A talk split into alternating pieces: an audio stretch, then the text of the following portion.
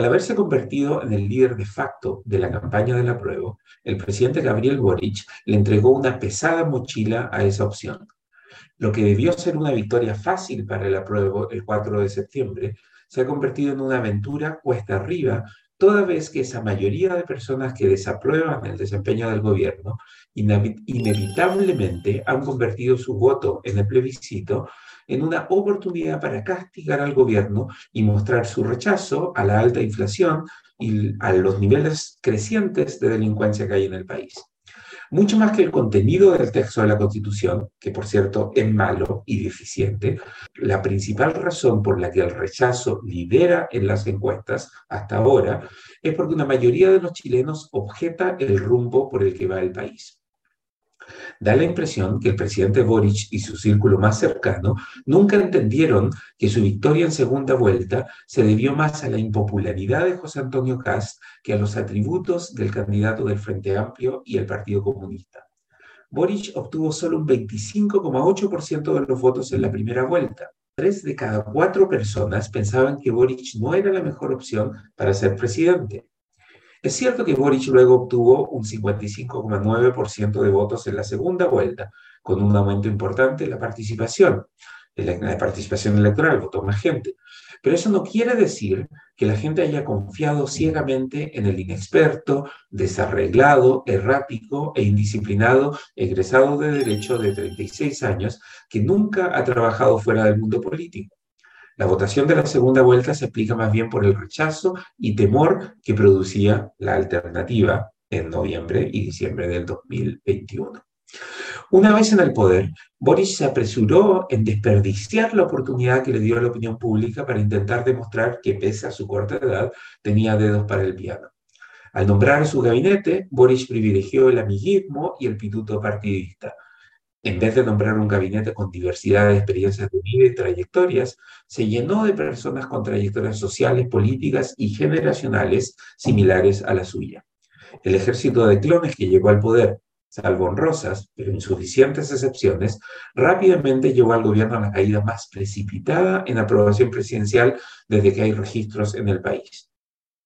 Sin percatarse de que se había convertido en una especie de rey Midas negativo, Boris optó por ignorar el mal camino que ya había tomado la Convención Constitucional. En vez de hacer esfuerzos por lograr que el texto que se estaba redactando fuera lo suficientemente aceptable para la mayoría, Boris pareció olvidarse de que el pueblo lo había elegido para liderar. Cuando la convención le entregó el texto el 4 de julio, el presidente, que también llegó tarde a esa actividad, Sonrió sin entender que ahora le tocaba a él la difícil tarea de liderar una campaña que, aunque fácil en el papel, después de todo, ¿quién se va a oponer a un arbolito de Pascua lleno de regalos y promesas de derechos sociales para todos?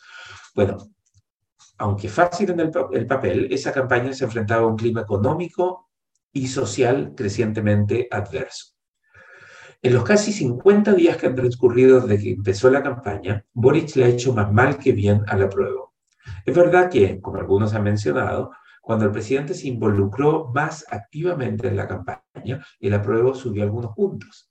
Pero el problema de que Boris se involucrara más activamente era el techo que automáticamente recibía el apruebo cuando el presidente participaba como el jefe de campaña. Aunque Boris despertó entusiasmo en sus bases más leales, su liderazgo más activo en la campaña también hizo que la gente asociara más directamente la inflación, la delincuencia y las vicisitudes económicas que ya empiezan a golpearnos con la opción apruebo. La participación más activa de Boric en la campaña dio un empujón al apruebo, pero también le puso un techo que va a costar superar. A dos semanas del plebiscito, ya es imposible desasociar a Boric del apruebo. No es imposible que gane el apruebo el 4 de septiembre, Siempre puede haber milagros. Después de todo, es más fácil convencer a la gente que vote por una constitución que promete mucho para todos que advertirles a las personas que las promesas no se van a poder cumplir. Además, los enormes recursos públicos con los que cuenta el gobierno ayudarán a la prueba a movilizar votantes el día de la elección.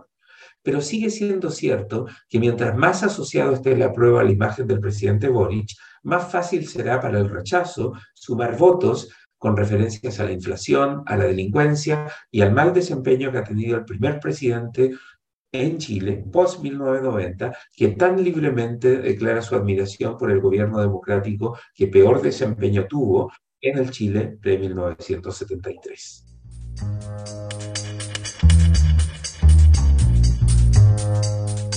El libero, la realidad como no la habías visto. Haz que estos contenidos lleguen más lejos haciéndote miembro de la red Libero.